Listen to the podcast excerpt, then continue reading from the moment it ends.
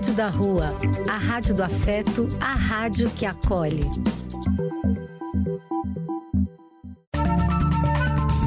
Apoio: Casa de Vó, Banho para Geral e Instituto de Políticas Relacionais. Programa do Véio. A alegria do véio pulsando nas ruas, falando da vida, do amor e das pessoas.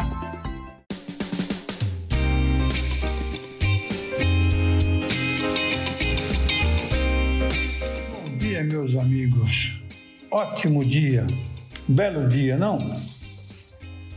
Mesmo que chova, que faça frio, nós damos graças a Deus porque estamos bem de saúde. Muito, muito feliz por estar junto a todos vocês, amigos queridos. Este reencontro nos faz muito bem. Esta é a Rádio da Rua, a rádio que acolhe, a rádio que afeta. Somos afeto, somos carinho, somos amor. Este é o nosso sarau virtual de hoje, nossa reunião festiva. Sejam todos muito, muito bem-vindos. Continuamos sendo o nosso programa. Vamos nos divertir até às 11 horas? Vamos! Lembrando que nós precisamos ficar atentos a tudo que nos cerca, contra tudo de errado que aí está, sobre os quais não podemos, não devemos nos conformar. Repetindo sempre aquele pensamento, temos que ser tal e qual aquele passarinho que leva uma gota que seja de água em seu bico para ajudar a apagar um fogo enorme na floresta. Este fogo enorme está representado por guerras, fomes, miséria, preconceito racial. Mas nós somos otimistas, gente. Vamos em frente que atrás vem gente.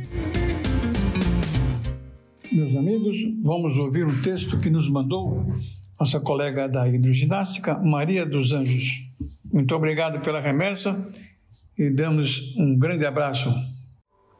Olá, queridos amigos. Meu bom dia. Hoje encontrei um texto que vale muito a pena passar para vocês.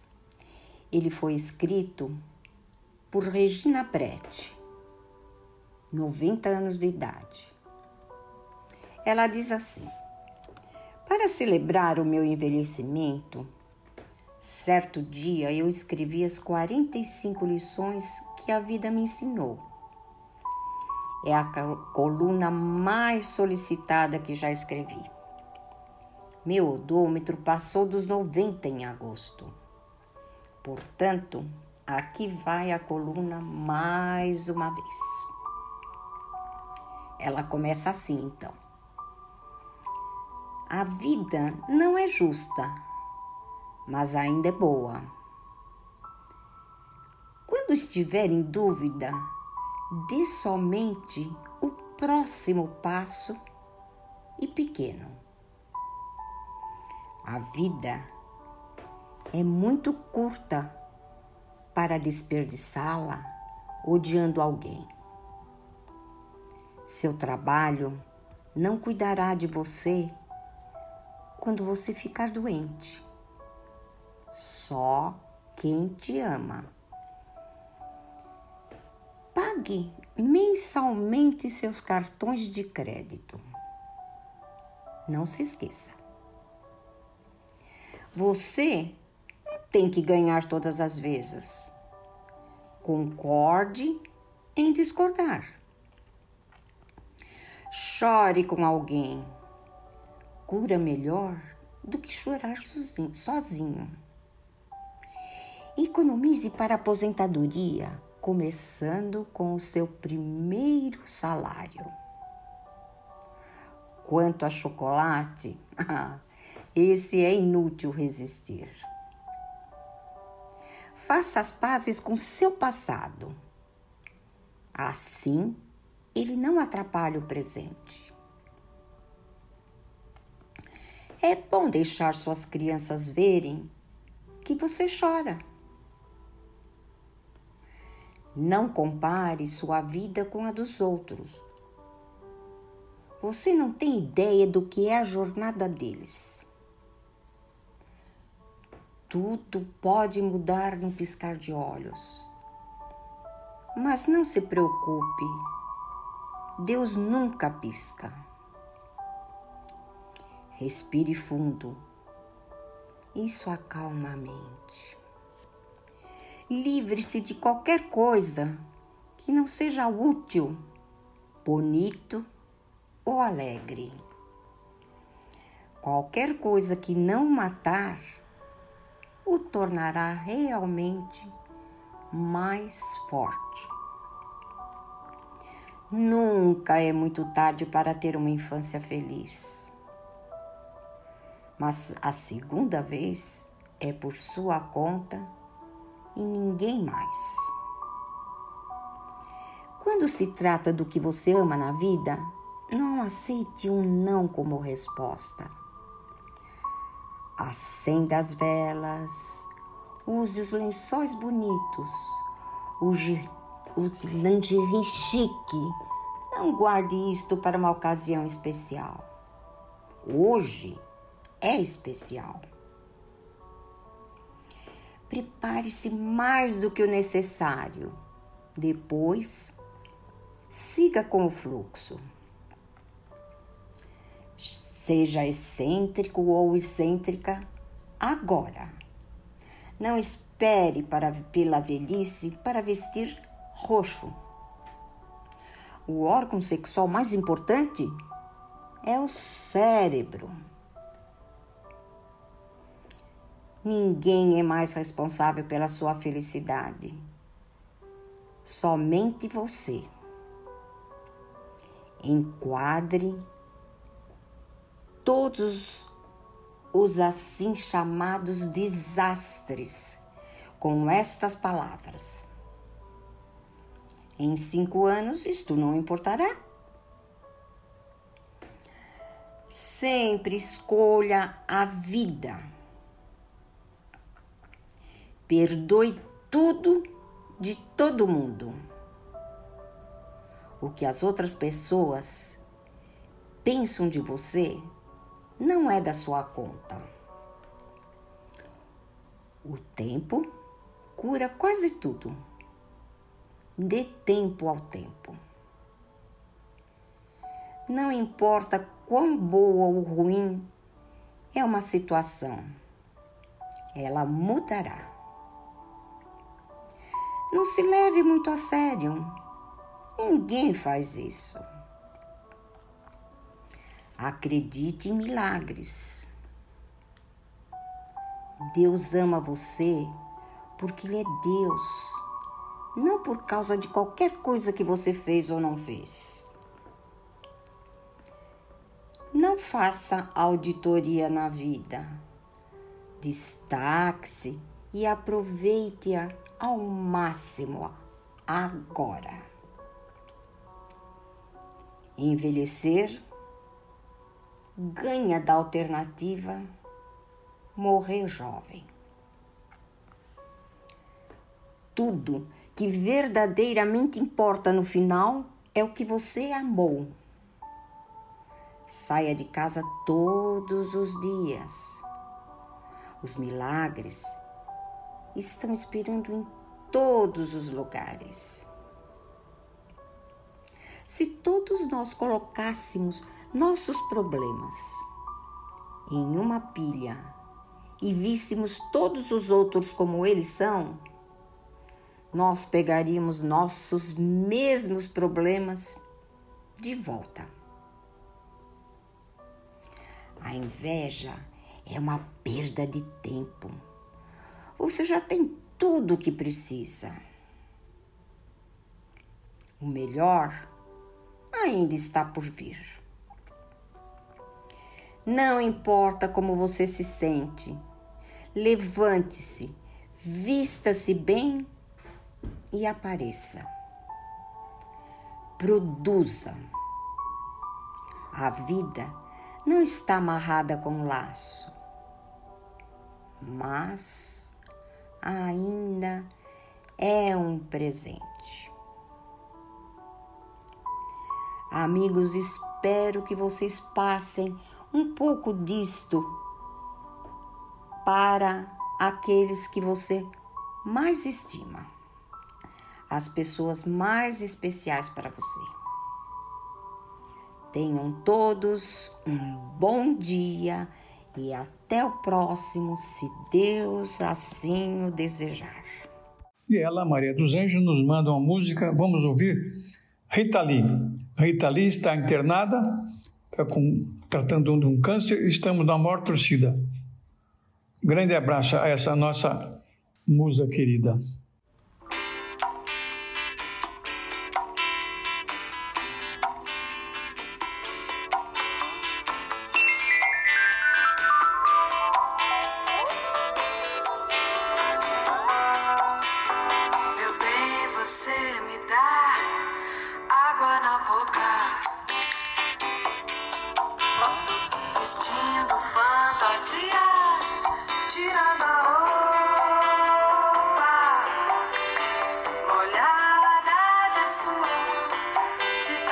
passion.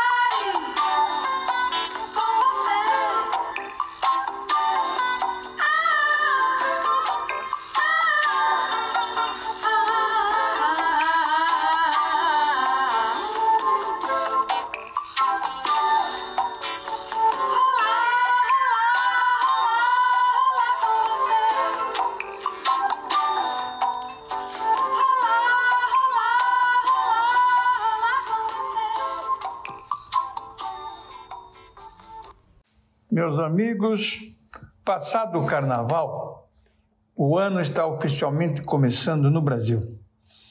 Hora de iniciar a dieta, a carreira, casamento ou seja lá o que se esteja enrolando para fazer. Mas atenção, seja qual for a decisão que for colocada em prática, a partir de agora nós esquecemos da piada do elevador. Não nos esqueçamos. O cara entra no elevador e o ascensorista pergunta para qual andar ele vai. Ao que ele responde que tanto faz, porque ele está no prédio errado mesmo. Subir, subir, subir tem sido a tônica dos que sonham com progredir na vida. Mas o divã está lotado de gente que chegou lá e se viu na cobertura do edifício errado.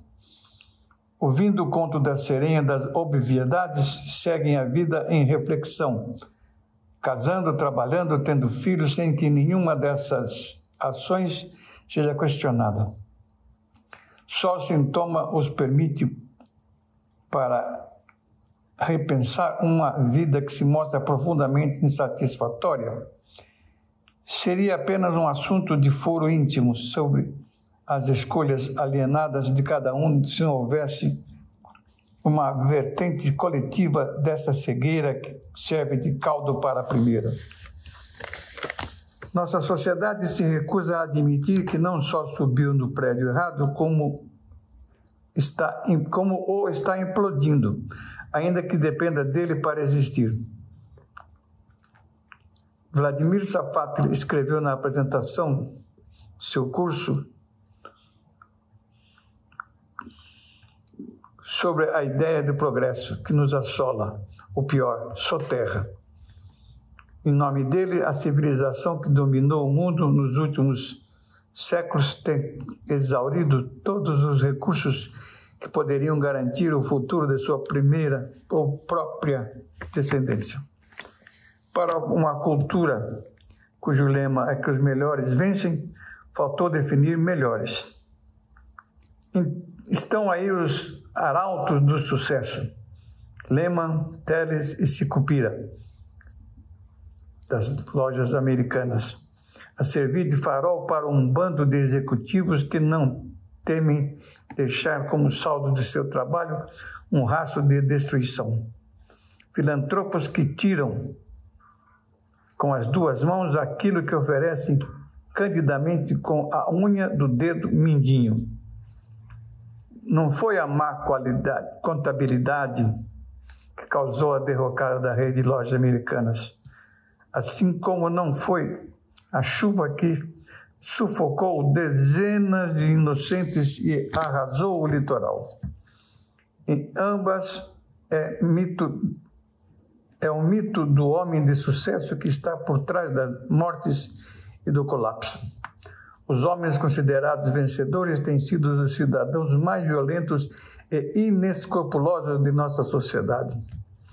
Só se consegue fazer frente aos seus efeitos devastadores com mobilizações hercúleas dos que costumam ser considerados os perdedores. A depredação imobiliária que vem se abatendo sobre o litoral brasileiro, com os efeitos trágicos que vimos, mais uma vez na semana passada, promoveu uma força-tarefa capitaneada por caiçaras. A palavra caiçara significa como em torno de aldeia, pescador, mas também assustadoramente malandro e vagabundo. Eudes Assis é um caiçara. Como já se falou aqui nesse jornal, ele é chefe cozinha de sucesso, coordenador de um projeto social lindíssimo em Camburi. O cara progrediu, fala outras línguas, viajou pelo mundo, ganhou dinheiro e é celebrado. Ele é a prova de que existem outros tipos de sucesso, aqueles nos quais a pessoa entrou no elevador do prédio certo e não se contentou em subir sozinho.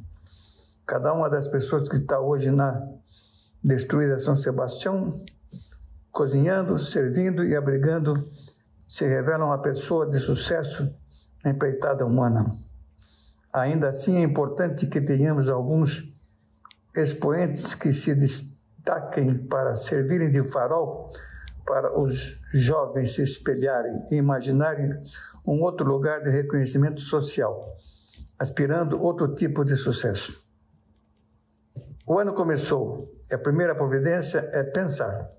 Quem são nossos modelos e para onde eles nos guiam. Deixo ainda uma das uma dica para quem quer voltar a se sentir vivo, ver ou rever os assuntos todos que estamos falando. Isso é a leitura de um artigo na Folha de São Paulo de terça-feira, 28 de fevereiro, escrito por Vera Iaconelli. Amigos, hoje a Cíntia, também no, da hidroginástica, nosso colega que está aqui toda semana, nos apresenta sempre textos bonitos sobre compositores no momento, compositores brasileiros. E hoje nós vamos conhecer um gênio que jamais será esquecido. Belchior. Queridos amigos e ouvintes do programa do Velho, hoje trago para vocês um pouco sobre a vida e a obra de Belchior.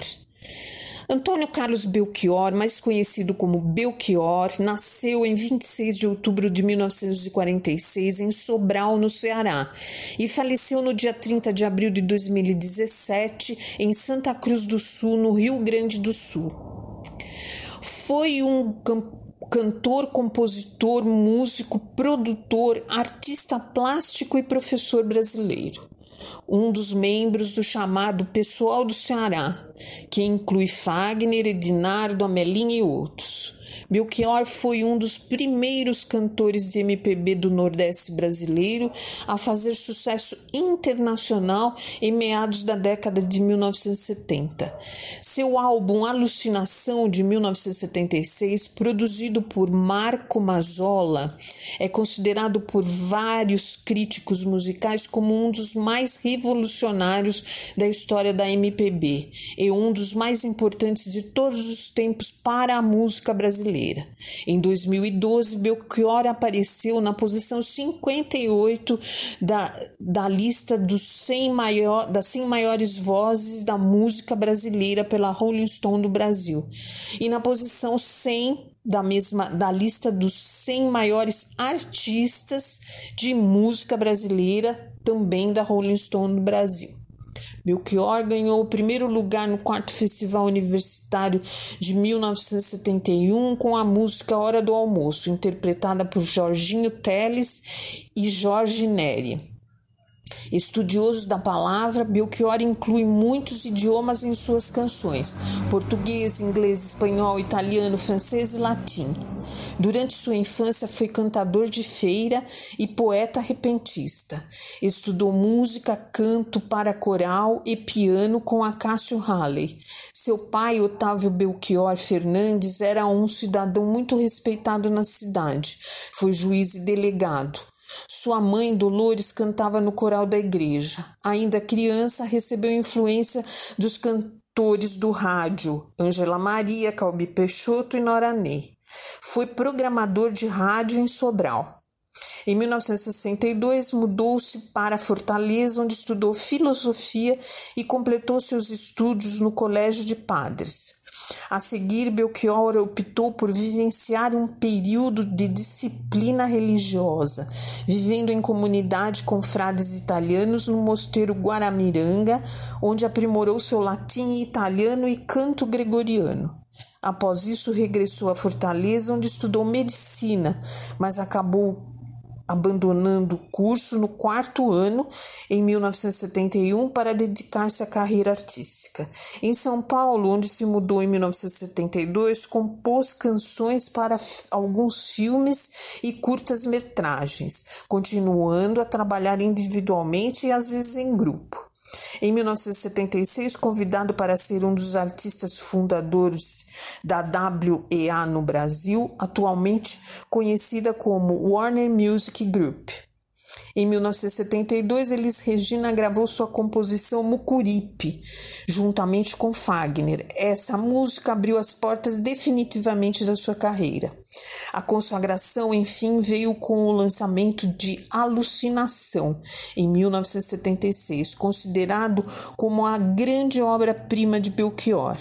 Canções como Apenas um rapaz latino-americano, como nossos pais e velha roupa colorida se tornaram grandes sucessos e hoje são clássicos. Em 2008, Belchior abandonou sua carreira de maneira inexplicável. Ele parou de fazer shows e sumiu, deixando seus bens pessoais na residência que tinha em São Paulo. Acabou enfrentando um processo trabalhista e dois processos judiciais relacionados às suas filhas, tendo seus carros e contas bancárias bloqueadas e se tornando um foragido da polícia. Ele foi encontrado no Uruguai por turistas brasileiros em 2009 e aceitou conceder uma entrevista à Rede Globo. No vídeo, Belchior revelou que não estava desaparecido e que preparava um novo álbum de músicas inéditas, além do lançamento de suas músicas em espanhol. No entanto, em 2012, o cantor desapareceu novamente. Desta vez, ele e sua companheira Edna Prometeu, com quem estava juntos desde 2005, deixaram um hotel quatro estrelas no Uruguai sem pagar as diárias. Dessa vez, Belchior foi encontrado em Porto Alegre e negou as que as acusações fossem verdadeiras. Segundo, segundo uma reportagem da revista Época, o músico viveu uma vida errática durante 10 anos, sendo procurado pela polícia e morando de favor na casa de fãs e amigos. Até hoje, as razões do sumiço de Belchior são desconhecidas. Como muito, muitos nativos de Sobral, Belchior era descendente de diversos judeus sefarditas, conforme a genealogia de sua família apresentada por Cândido Pinheiro Corém de Lima. Destacadamente, era descendente de Branca Dias, Brides Mendes Vasconcelos, Belchior da, Ro da Rosa, Belchior Fernandes Batista e do francês Jean Fontenelle. É isso, amigos. Obrigada e até o próximo domingo. E a Helena nos manda uma música. João Donato e Ronaldo Evangelista. Vamos ouvir? Prata.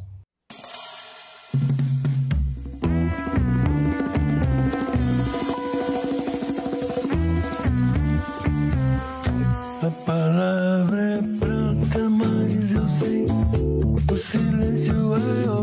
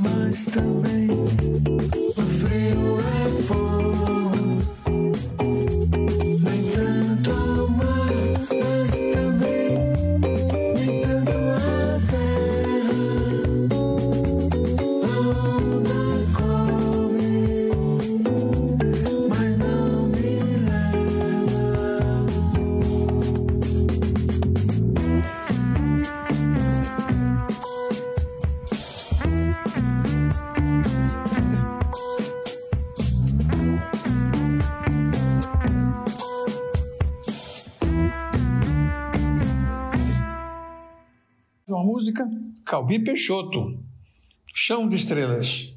Vai agora. Talvez a melhor de todas as serestas é esta que eu vou cantar agora. Orestes Barbosa e Silvio Caldas. Hum, esqueci a letra, esqueci a letra. Minha vida era um palco iluminado.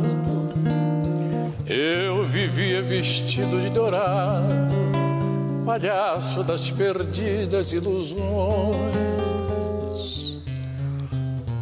cheio dos guizos falsos da alegria. Andei cantando a minha fantasia entre as palmas febris do coração. Canta comigo.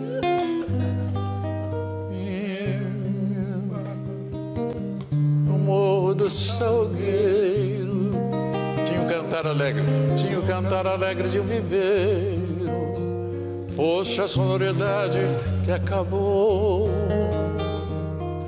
E hoje, quando do sol a claridade forra o meu barracão, sinto saudade da mulher com a rola que voou. Nossas roupas comuns dependuradas na corda qual bandeiras agitadas, parecia um estranho festival. Festa dos nossos trapos coloridos a mostrar. É sempre feriado.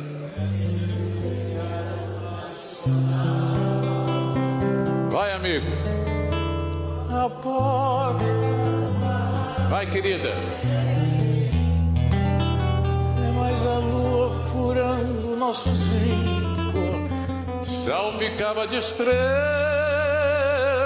nosso chão.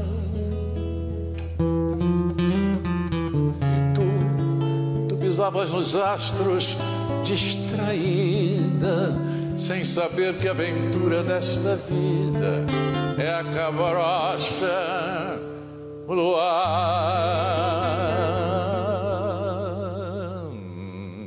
e o viola.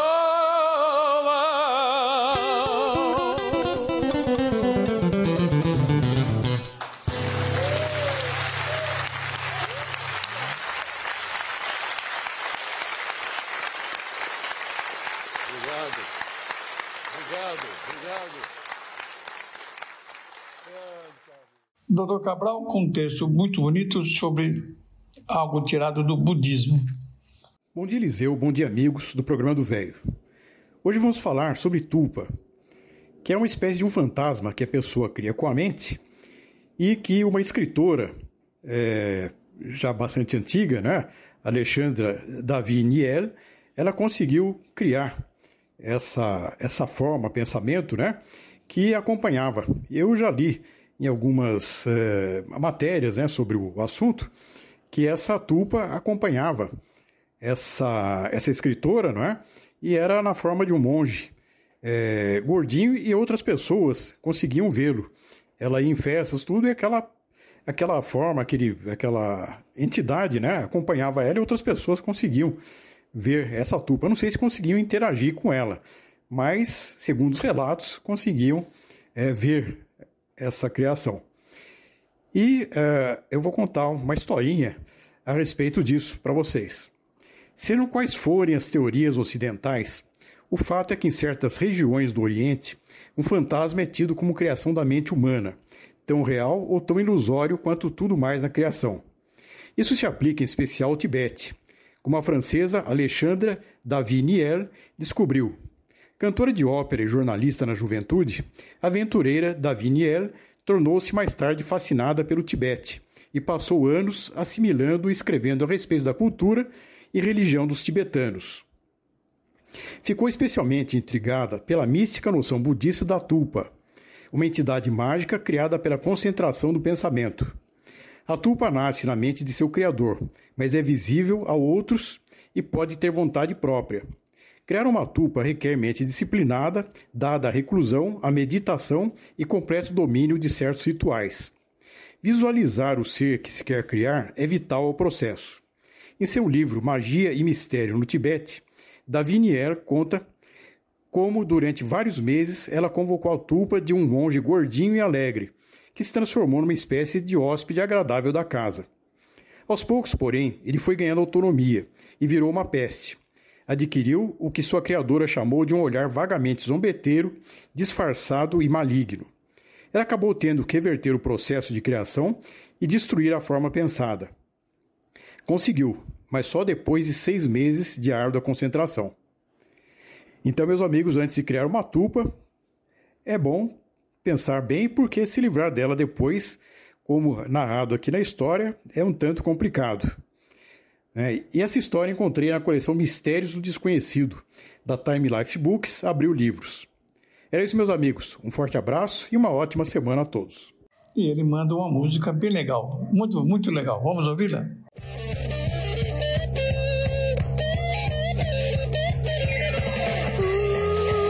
O gato preto cruzou a estrada, passou por debaixo da escada.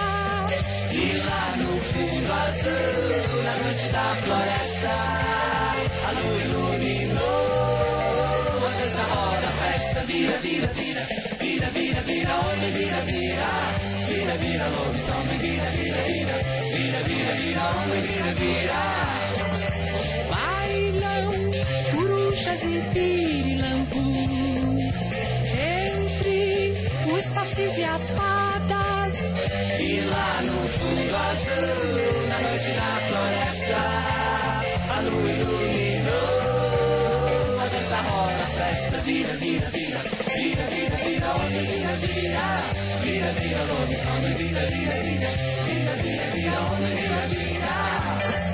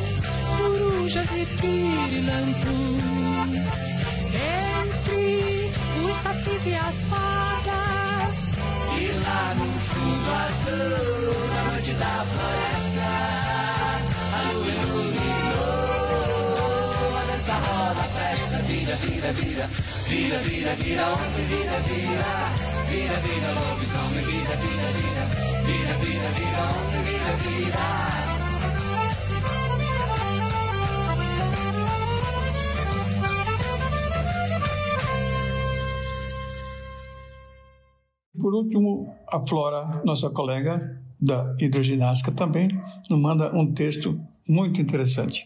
Vamos ouvi-la? Bom dia, queridos ouvintes do programa do Velho. Hoje trago uma matéria publicada no portal da Cocriação. O título é 10 conselhos que recebemos antes de vir para a Terra. 1. Um, você receberá um corpo. Poderá amá-lo ou odiá-lo, mas ele será todo seu o tempo todo. 2. Você aprenderá lições. Você está matriculado numa escola informal de tempo integral chamada Vida. 3. Você terá oportunidades de aprender lições. Você poderá amá-las ou consideradas irrelevantes. 4. Não há erros, apenas lições. O crescimento é um processo de ensaio. Os experimentos mal sucedidos são partes do processo, assim como experimentos que, em última análise, funcionam. 5. Cada lição é repetida até ser aprendida. Ela será apresentada a você sobre várias formas. Quando você tiver aprendido, passará para a próxima. 6. Aprender lições é uma tarefa sem fim. Não há nenhuma parte da vida que não contenha lições. Você está vivo. Há lições a serem aprendidas e ensinadas. 7. Lá só será melhor que aqui quando o seu lar se tornar aqui. Você simplesmente verá um outro lar que parecerá melhor que o aqui. 8. Os outros são apenas espelhos de você. Você não pode amar ou odiar alguma coisa em outra pessoa a menos que ela reflita algo que você ame ou deteste em você mesmo. 9. O que você fez da sua vida só diz respeito a você. Você tem todas as ferramentas e recursos que necessita. A escolha é sempre sua. E finalmente, 10. Todas as respostas estão dentro de você. Você só precisa olhar, ouvir e confiar. Um excelente domingo a todos. Um grande abraço. Meus amigos, vamos ouvir poesia com a voz de Arnaldo Antunes, denominada Saudades. Não tenho saudades do que vivi, porque tudo está aqui, encorpado dentro de mim, como um fígado, um pâncreas, um rim. Não tenho saudades do que vivi, vi, ouvi, sonhei, senti, pois já se tornou o que sou. Não tenho saudades do que vivi. Tenho saudades do que viveram aqueles com quem convivi. Não do que vi, do que viram, não do que ouvi, do que ouviram, que sonharam, sentiram as pessoas que perdi.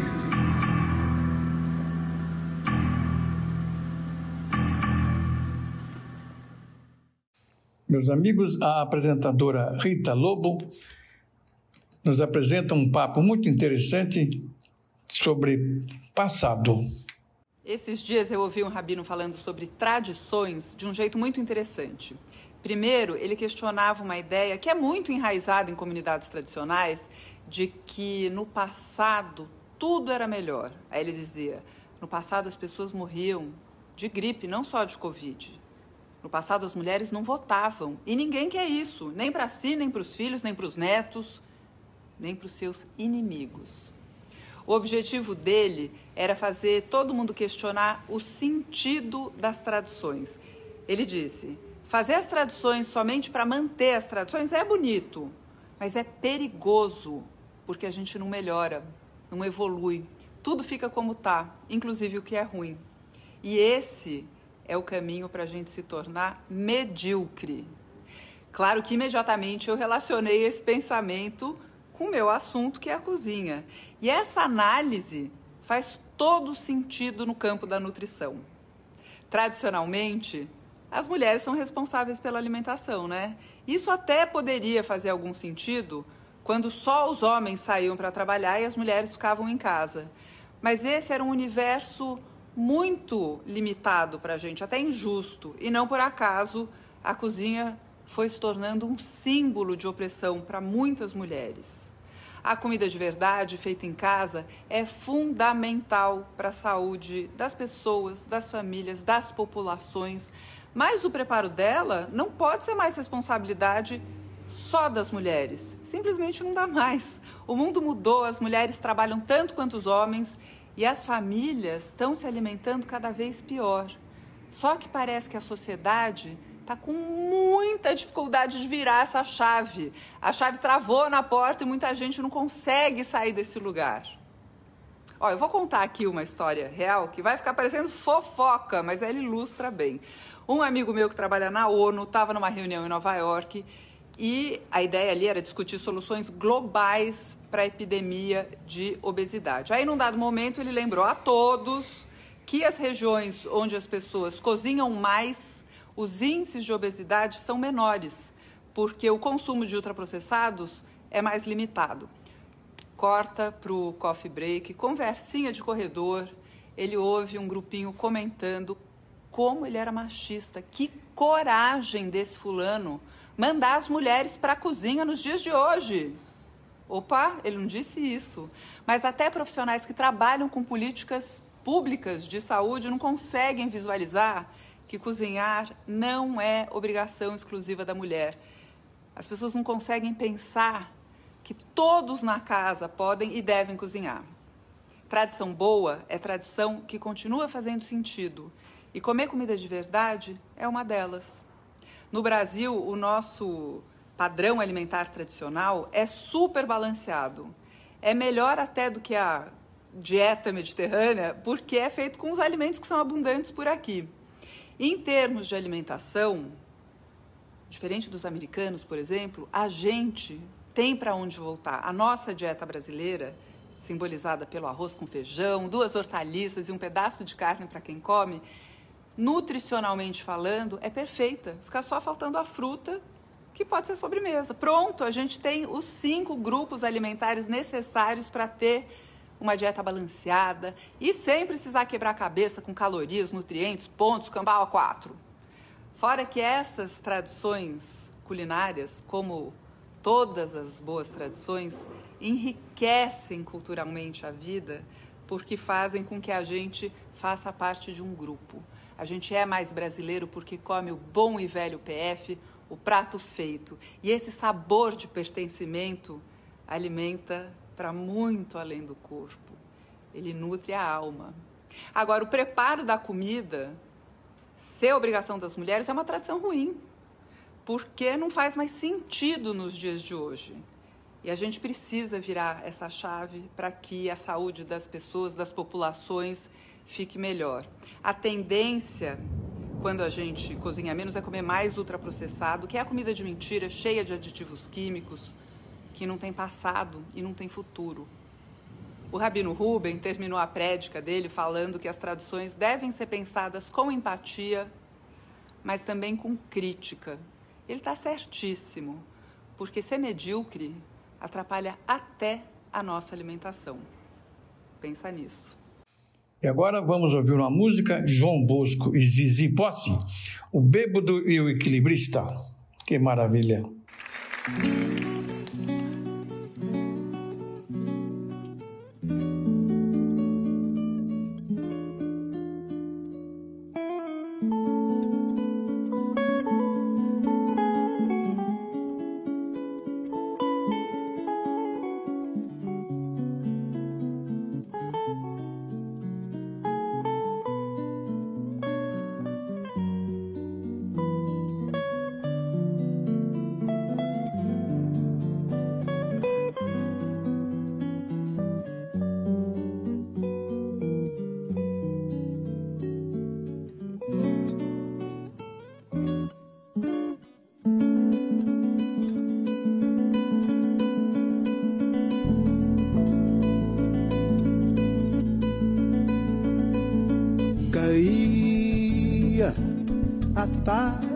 Tarde feito um viaduto e um bêbado trajando luto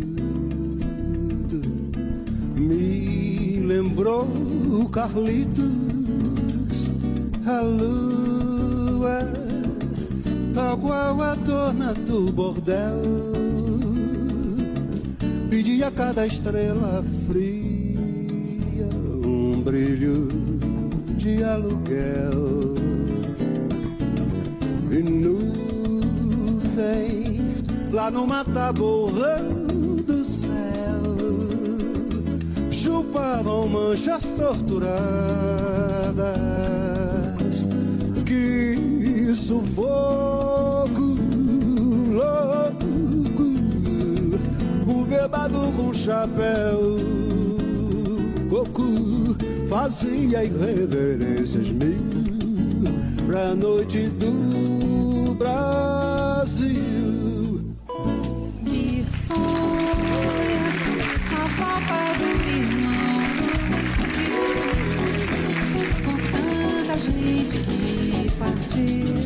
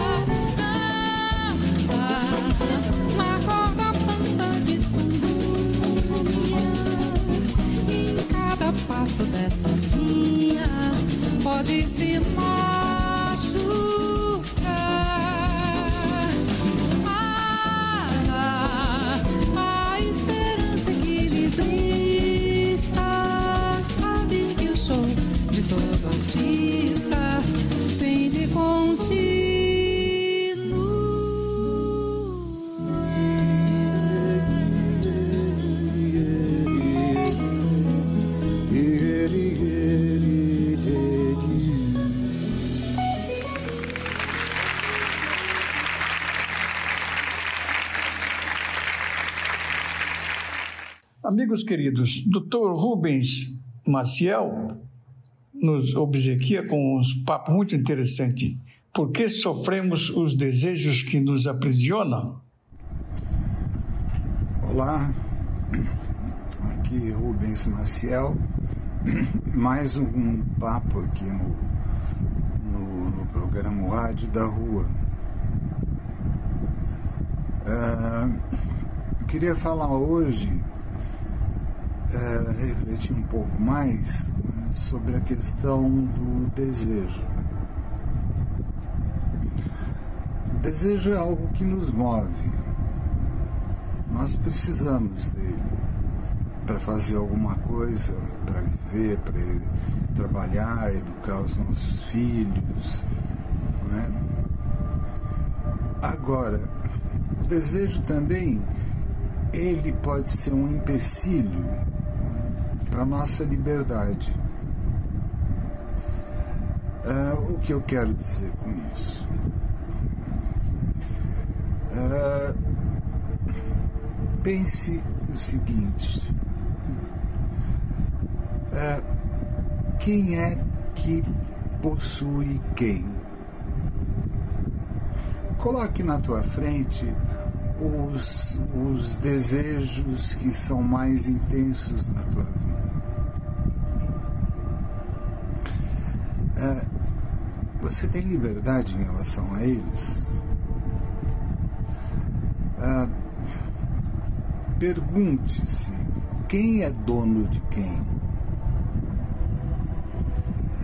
É, por exemplo, se eu tenho uma ânsia, uma compulsão por ter determinadas coisas, é, o, que, o que vai acontecer é que eu não eu não tenho liberdade em relação a eles. Eu sou, eu sou um prisioneiro do desejo. O desejo de comprar, o desejo de comer, né, o desejo de competir com os outros.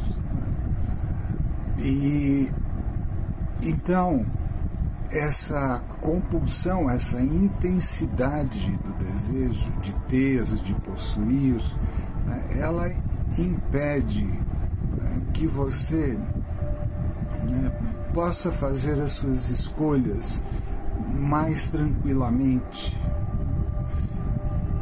Por exemplo, uh, escolhas em, de evolução da vida. Eu posso escolher ser mais, mais sábio, eu posso escolher uh, ser mais gentil, eu posso escolher ser mais compassivo, eu posso escolher uh, ser generoso, ao invés de ficar acumulando, acumulando, acumulando. Então, o grande problema do desejo é que ele nos prende, ele é compulsivo e você acaba sendo um escravo do desejo.